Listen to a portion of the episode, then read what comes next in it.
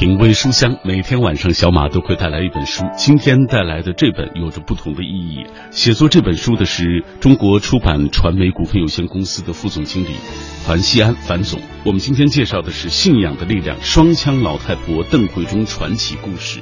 这其实源自于三十年前樊总的一个心结啊，就是三十年前他就写过这样的故事，但是当时只是小册子。今天终于有机会在繁忙的工作之余，樊总完成了他的这本书《信仰的力量》。来，我们马上请出樊总。樊总你好，哎，你好，主持好。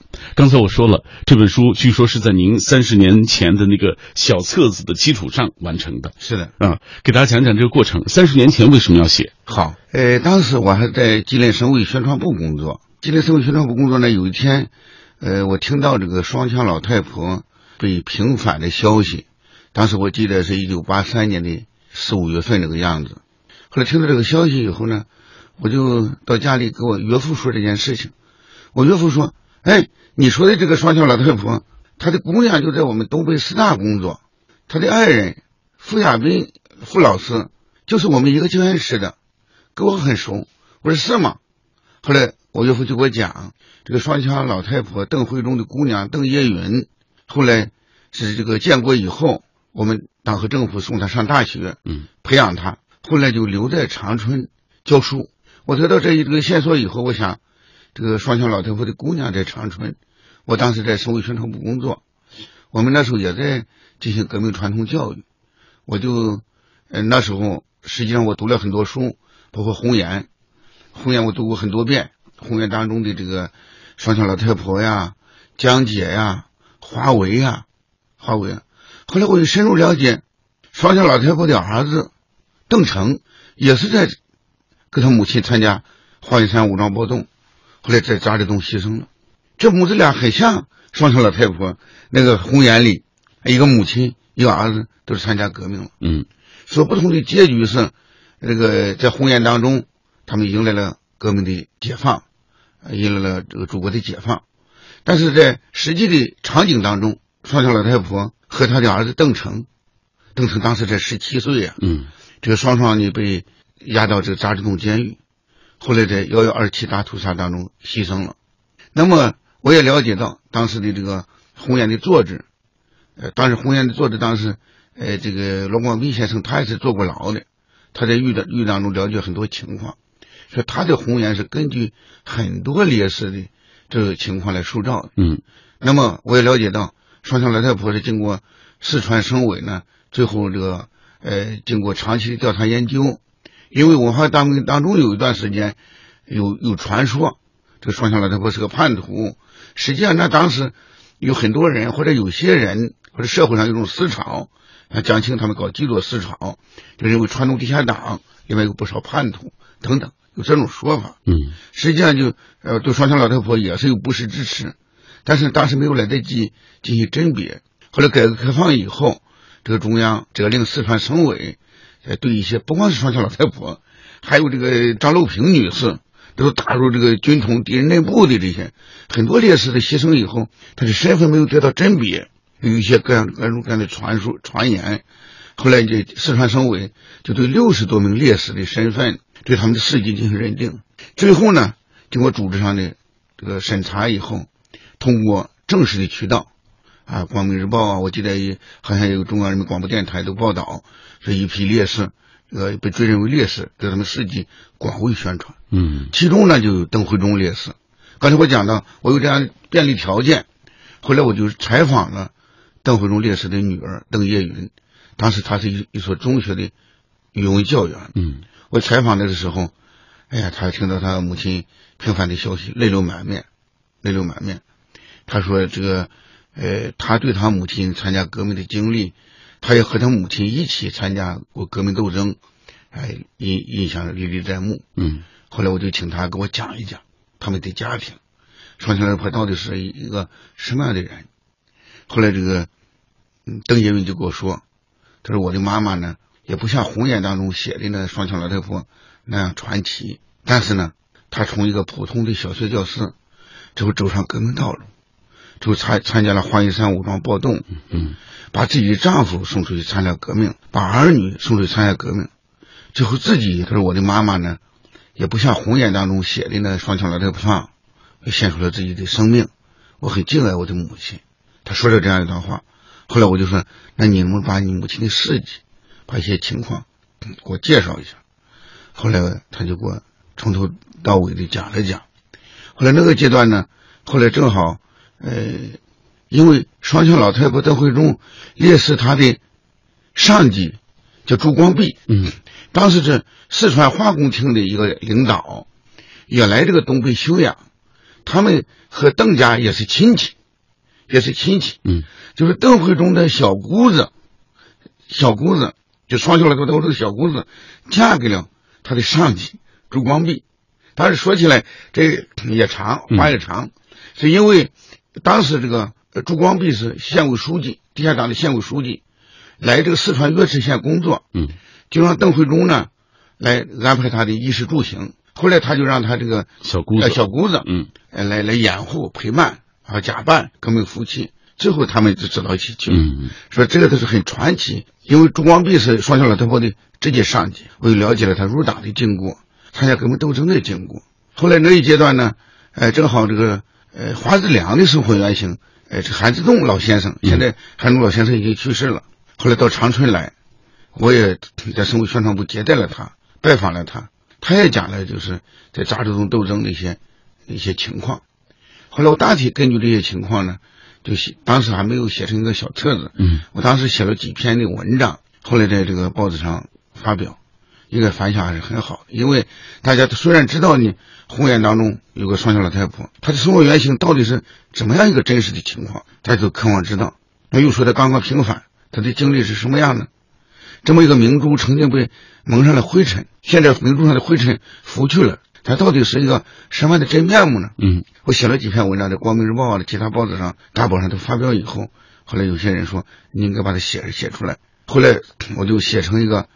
写小册子之前呢，是在我们当时我在吉林嘛，在《长春日报》上写成这个连载文章，哎，连载了一个多月，一个多月以后也是各地反响很好，嗯，后面建议说你写个小册子，嗯，后来我这时候我想应该把它系统的写成个小册子，后来用了将近三年的时间，因为我这个这个这个本本书呢不是小说，虽然我也是。呃，这个吉吉林大学中文系毕业，我也是搞写作的，但是我觉得这个英雄的事迹，它的力量在于真实。我们不是写小说，嗯，我们也不是写一般的报告文学，我是写纪实性作品，嗯，所以我要求写作的东西呢都是真实的。后来我有实地到四川，到渣滓洞，还到了一些其他的地方去考察。也参考了大量的一些革命斗争的史记，都写成了个七八万字的一个小册子。嗯，呃，这个由我们当时的一个职工教育出版社出版，哎，出版。我记得是印了一万一千册，很快就销售一空了。嗯，销售一空了。我手里也没有多少样本。本来这个书呢，应该说很快就会安排安排再版。后来这个职工教育出版社呢。它随着合并啊，劳动出版社合并，劳动出版有个人事出版社合并，这个出版单位发生了一些变化。因为我自己呢，后来从离开省委宣传部，到了吉林吉林人民出版社工作，工作也繁忙起来，嗯，所以就把这个事情撂下了。但是后来呢，我知道我这本小册子，后来双桥老太婆出了很多影视节目，还有很多其他的一些电视连续剧，其他这些东西，这里面都用了很多这样的材料。但是我想嘛，不管谁在用都没关系。宣传这个革命烈士的事迹，都是有的是真实的，有的是虚构的，都用了这些材料，我也是感到很欣慰呢。嗯，那么一直到今天，我自己跟出版社联系，就是这样的书，他们人事出版社还愿不愿意出版？他们很快就答复说他们愿意出版，而且他们正在按照中宣部的要求，搞搞宣传革命传统教育的重点选题。嗯，他们还没有抓住这个，正在抓住这样的选题。而我自己呢，也觉得。现在市场经济改革开放到今天以后，我们社会上确实存在着理想和信念有所缺失，需要进一步加强塑魂、塑造灵魂、嗯，补钙的这么一种状况。嗯，特别是你现在，我觉得特别青少年当中啊，包括我们一些干部当中啊，一些群众当中啊，这个确实可实实在在说，现在和我们当年的革命者相比，我们的理想信念都比较有所弱化。没错，吧？没错。嗯，在这个时候，这个把这个烈士的事迹重新挖掘出来。新建出版的《信仰的力量：双枪老太婆邓慧中传奇故事》，实际上是樊锡安在三十年前完成的稿件基础上进行的修订与补充。樊锡安从一九八三年开始动笔，三易起稿。为了挖掘更多关于邓慧中烈士的回忆，他曾许多次拜访邓慧中烈士的同事、亲人。并一直不断地查阅各种新出现或解密的文献史料，搜集各种背景资料，史料详实。书中大多数人都使用真实姓名，然后再将这些资料重新整合、加工润色、配设插图，终成此书。作者樊锡安表示，让读者看到真实的英雄是他创作本书的最初目的。但随着采访的深入，随着对英雄的愈加贴近。他的灵魂受到一次又一次的洗礼，在修改写作中，在阅读材料时，他面前会不时闪现出邓慧中清秀而沧桑的面孔，似乎在进行隔空对话。他对当今的社会，对享受幸福生活的我们，有着什么样的期盼呢？我们的信仰安在？相信读过这本书后，读者会有自己的答案。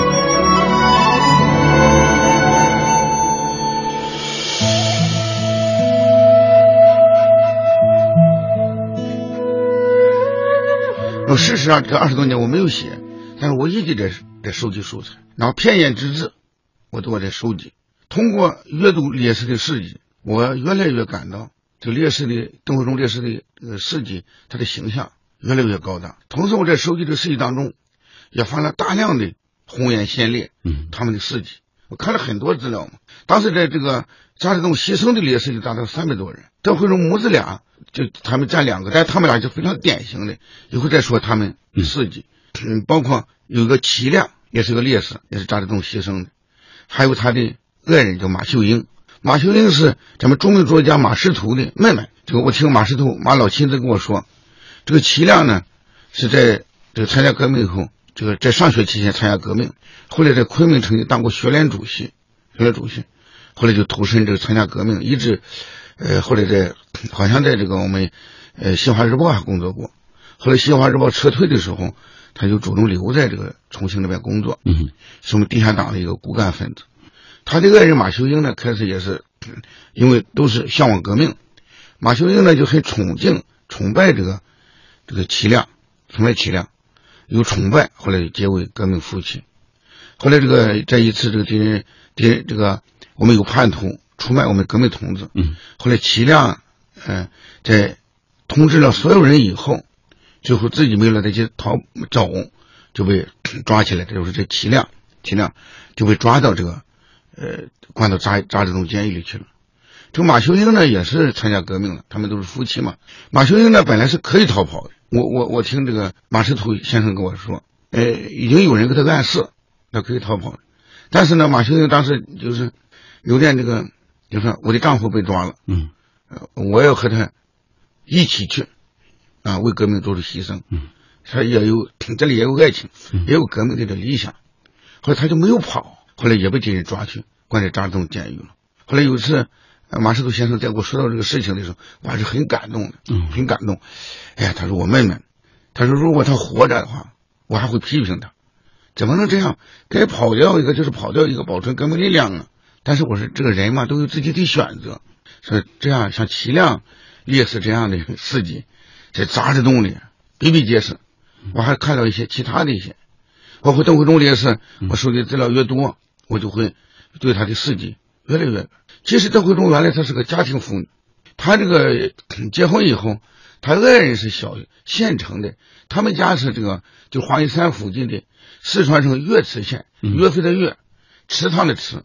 岳池县，岳池县，岳池县，她是这个一个农村的姑娘，叫长滩四春，她娘家姓张，嗯，她娘家后来她就嫁到县城这个一个邓家了，啊，姓邓了，她她嫁给他他邓家了，邓家以后她爱人是小学校长，她爱人呢向往革命，她本来是家庭妇女，她平常听啊，听人家在讲救国呀，哎，这个什么抗日啊，她她听这些东西。后来她跟她爱人讲，说我要参加革命。她爱人就说你要参加革命，你要先上学，上读书。后来她很聪明，她就上学去读书。读书以后，后来她爱人呢，就把她引上了革命道路。结果她爱人呢，就到延安去了，这和几个人都上延安去了，把他留在家里。嗯。留在家里，他就参加了革命，带着孩子，他们家就成了咱们党的一个秘密联络站。哦，她为了感激她的丈夫，引导她走上革命道路，她叫当地叫张惠忠，要改成邓惠忠。嗯，她跟这她丈夫把她引到走上革命道路，让她上学。读过长篇小说《红岩》，或者看过电影《烈火中永生》的人。不会忘记那个叱咤风云、使国民党反动派闻风丧胆的双枪老太婆。双枪老太婆与儿子华为的生活原型邓慧中与邓成，均牺牲在解放前夜的渣滓洞集中营。信仰的力量：双枪老太婆邓慧中传奇故事。这本书采用纪实的手法，真实的再现了烈士一生的主要事迹。邓慧忠原是四川岳池的小学老师，在送丈夫赴延安参加抗日后，自己也积极投身革命事业，并把儿子、侄女等亲属带上了革命的道路。刚才呃，在上半时段的节目当中，樊总给我们介绍了他三十年前受到革命烈士的事迹的感召，开始写小册子的过程，嗯，包括和邓慧忠烈士的女儿交往的过程，同时也那么满怀激情的给我们讲述了其他的革命烈士的一些故事，像齐亮、马秀英啊，嗯，呃，我们今天介绍的这本书《信仰的力量：双枪老太婆邓慧忠传奇故事》，其实这个书名就是百岁老人马识途先生写的，对，建国前。他是四川呃成都地下党的副书记，嗯，所以说他是老地下党工作者。后来他给讲他说邓慧忠烈士事迹，我知道很感人，嗯，我就把他写出来很好。为啥这个书名？现在这个书名一个是补充了嘛，搞成一个完整的书，嗯，另外这个书名我也改了，叫《信仰的力量》。这是我读了邓慧忠烈士的事迹和很多这个事迹以后，哎呀，我感到他们之所以能够。把生命置之度外，嗯，这砍头真是如当风吹帽那样，就是因为他们有信仰，他们有理想，他们坚信自己的事业是一个伟大的事业，他们坚信这个事业一定有一代一代的人传承下去。我今天牺牲了，一定人能够继承下来。他们有一个坚定的信仰，他们不仅自己做出牺牲，你像这个。邓慧中以邓慧中为例，他把他的儿子、姑娘，这个他的小姑子都动员参加了革命，而且他们家就是个党的秘密联络站，嗯，联络站，他为党传递情报，完了筹措经费，也有很多感人的故事。为党这个当时后来他又到，呃，他参加革命以后，党又派他到农村去，呃，到农村去发动群众，积蓄力量，就坐在这个住在一个破庙里。后来身上起了这个疥疮，写了很多，但是在农村一直坚持到党让他回到，就是抗战争胜利以后，又让他回到这个岳池县城继续从事党的工作。他们家就是联络站，嗯，联络站了以后，咱们这个共产党员呀，迎来送往的都是这些人能够有呃落脚的地方，嗯，吃饭的地方，对家里的孩子要求很严格，他们都吃不上好的。他们把他他的工资，他们家里这些财产都用于支持革命，用于支持革命，甚至把这些都换成钱去买了些枪，买了其他的东西。后来我看他的，呃，儿子们都说，这个困难的时候不仅得不到母亲的照顾，而且呢，呃，家里呢也吃不上好的。他们有时候就甚至在家里捉老鼠，或者捉什么这些，孩子们就拿这个来改善生活。他们刚开始的时候。对母亲也不很理解，对他们自己说，我人家都有妈妈，我们的妈妈那上哪去了？说他们到农村去，他为啥不要我们？他放在城里不待，但是邓慧忠不能把这些事情告诉孩子们。嗯，他向农农村去发动群众啊，壮大抗日力量啊，呃，抗主抗西呀，他去做这些事情，又不能给孩子们讲，孩子们开始还不了解。嗯，但是后来慢慢慢慢的以后。到一直到这个华云山武装暴动。到华云山武装武装暴动的时候，因为党那时候说 这个为了争取解放，要从这个地下转入地上，要从这个一般的斗争转入武装斗争。这华云山武装暴动也是这个川东地下党。嗯，当时红岩上有所介绍，但是后来我所了解的情况就是，川东地下党呢，在四川积蓄了一批力量，他们也是为了迎接解放所做的这个一些一些工作，受到中央的有关方面的批准。但是在准备过程当中，这不是这个就因为有党有这样的指示，后来他作为一个小学的校长，他已经当到小学校长了，他组织了一批人进行军事训练，他开始也不会放枪。后来就自己自己练，后来能够使枪，他能够团结人，能够带出一支队伍来。他说他自己从一个，当时我写了一节叫“放下教鞭，拿起枪”，有这么一节。嗯。你看，这些都是樊总在三十年当中陆续的采访邓慧中烈士的女儿，也也陆续的通过各种史料，然后找到收集，哪怕是片言之语，刚才您介绍都要收集起来。然后今天终于完成了这样一本书，从一本小册子七八万字，到现在十几万字的这样一本书，这是非常非常艰辛的一个过程啊！三十年矢志不渝完成这一件事情，嗯，在自己的那么繁忙的工作之余，我们都知道这些年您做了些什么。你看三联书店二十。十四小时受到李克强总理的这个批示啊，等等啊，这个好评等等。就在这么繁忙的工作之余，樊总还拿出这样一本书。但是樊总坊间有一些传闻，你知道吧？我因为大家有不同的这个说法啊，到底是谁？但是您就固定在是邓慧中烈士身上了。嗯嗯啊，您给大家讲一讲这个坊间的传闻，您听过吧？好像有好几个版本。哎，对对对，我都知道。嗯，我都知道。呃，主要是在四川呢，也有多种说法。我是这么看的这个问题。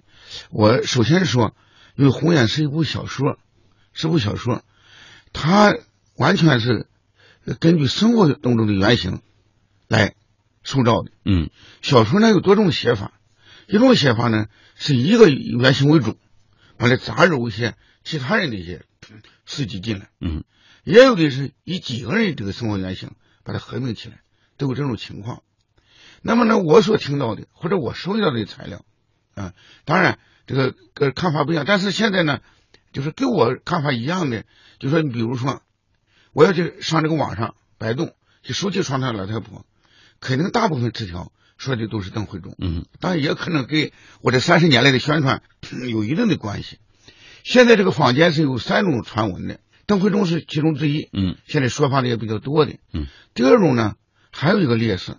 叫陈连四，嗯，陈连四，这个呢，他在三十年代的时候，曾经在黄玉山和她的丈夫廖玉璧搞过武装暴动，嗯，搞武装暴动也会双手持枪，但是后来我们那个暴动啊，三十年代那个暴动呢就失败了，失败了以后，这个陈连四陈大姐就撤退了，这个离开黄玉山，嗯，后来就组织了一些呃其他一些活动，但是这个因为在四川搞地下党嘛，可能对四川的这个。哎，关社会关系比较复杂，也是建国以后也造成了不公平的待遇。嗯，就我了解他的情况，后来他写了哎多次申诉。六零年的时候，当时那时候才重新入党，这个也是给他有平反。这是陈连世嗯烈士的情况，还有叫刘荣华，刘荣华在这个这个十八年这个华云山武装暴动暴动当中呢，这也是这个女性也是参与到暴动当中来，也做了大量的工作。建国以后呢，还做过。重庆市的副市长，副市长前些年才去世。这房间呀，主要是有这么三种说法。这个邓惠中烈士的女儿邓叶云，她也承认有这么三种说法。嗯，是他认为这有三个基本的生活原型。我自己呢，也认为这个因为《红岩》嘛，它是一个呃小说，它会可能根据多种，但是它一定有来源的。我之所以更多的笔脉。也认为是邓慧中，这个主要这么几个根据。嗯，第一个根据呢，就是邓慧中母子俩的这渣滓洞的这个事迹啊，当时监狱里很多人都是知道的，都是知道的。那么这个罗广斌，他是住在这个呃白公馆的监狱，离得不远，嗯，离不远。当时就是咱们烈士们约定，说谁要出来以后，因为烈这监狱里有很多斗争嘛，有很多这个大家各种各的传闻，华云山武装暴动。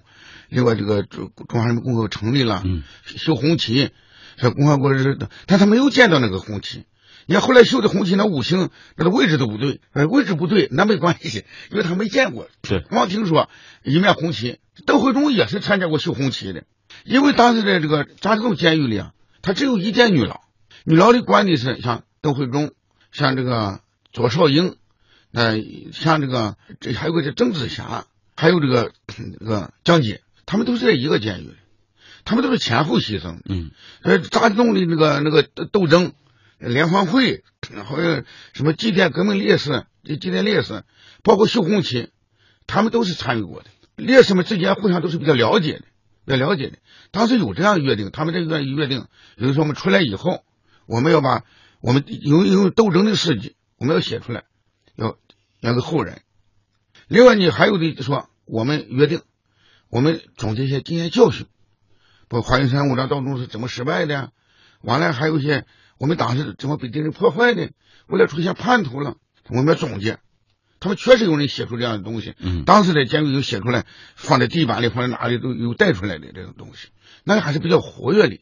他互相相相互了解情况。嗯嗯，这个红岩主要又是由罗广斌写成的，后来有别人帮助他，有几个人署名，他主要是罗广斌。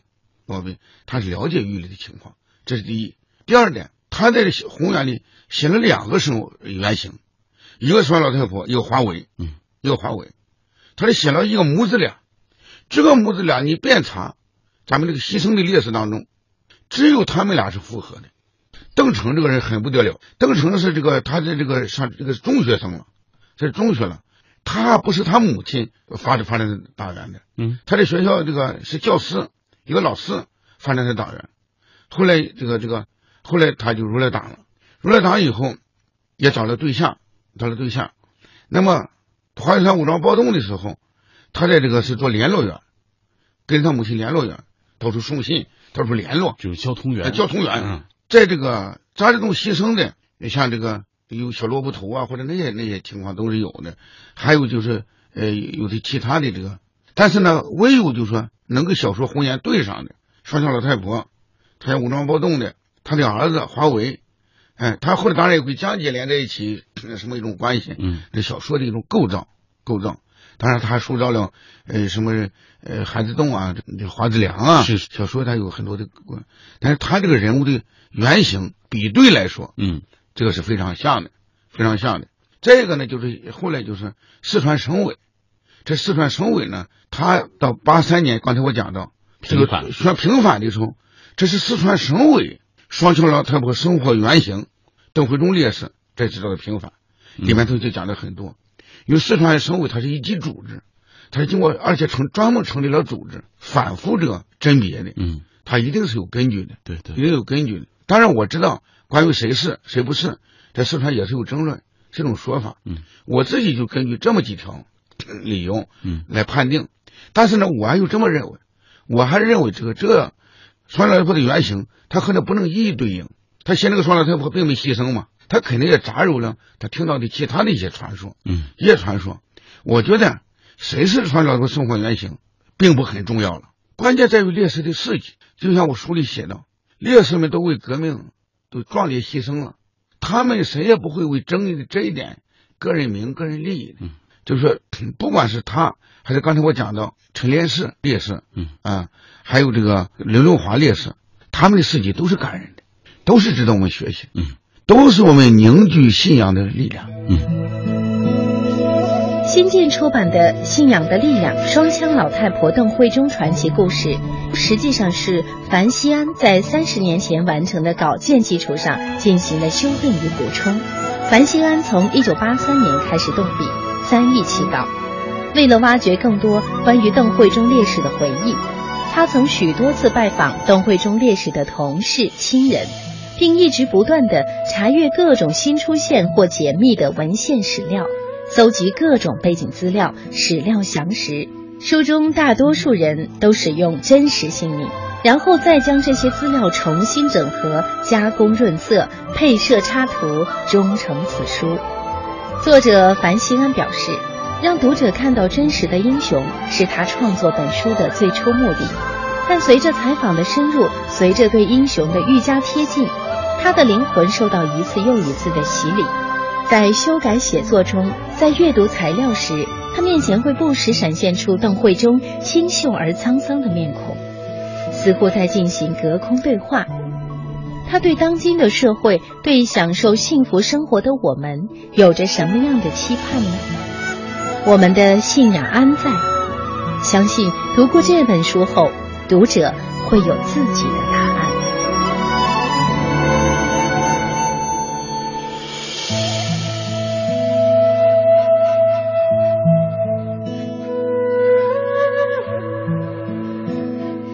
今天一晚上都在讲双枪老太婆邓慧中的传奇故事，是。但是这本书你给它起名又重新起名，叫做《信仰的力量》。对，为什么您特别强调这个信仰？嗯，哎呀，我觉得就是刚才我讲到，就是他们为什么能这样，我就反复问自己，那一代人，嗯，那一代烈士，他们为什么是这种？我反复追问，嗯，就我在听您讲的时候，我看您滔滔不绝、激情呃飞扬的这种，哎呀，我让我觉得特别感动。就是您也深深的被这样的感动一代烈士感动了，感动。我感动。像邓慧中，人家审问他的时候不交代主日，我就把你儿子看透，可想而知啊，将心比心啊。这是他，这是他的儿子啊，才十八岁呀，而且这个几个孩子当中，他最喜欢的邓成，邓成也是改的名，邓诚实的诚，忠诚的诚，嗯，成。他原来也不是叫邓成，都是为了革命做出牺牲。他面对着敌人的威胁，说：“我认可，我献出儿子，我也不这个交代组织。”后来又威胁邓成，邓成说：“不怕死，这砍头不过是碗大的疤，十八年以后仍然是个好汉，还要跟你们干。”就是他们是有信仰的，从年纪大到年纪小的。对，这是这是一。第二，我回过头来，有时候我在写的时候，在修改的时候，有时候反问自己。反问我们这一代人，我们有信仰吗？我们的信仰何在？就是我们假如说遇到他们这样的情况，我们能不能为壮丽的共产主义事业做出牺牲？另外，我同时感到，我们现在正在进行这个新的伟大的长征，进行着中国梦的建设，各种力量都需要，但是更需要信仰的力量。只有信仰的力量支撑，我们才能把人心凝聚起来，才能够把大家拧成一股绳。才能够真正实现我们的奋斗目标。我想信仰，无论对过去，嗯，对现在，对将来，对我们太重要了。所以说，我就把这个名字起成“信仰的力量”。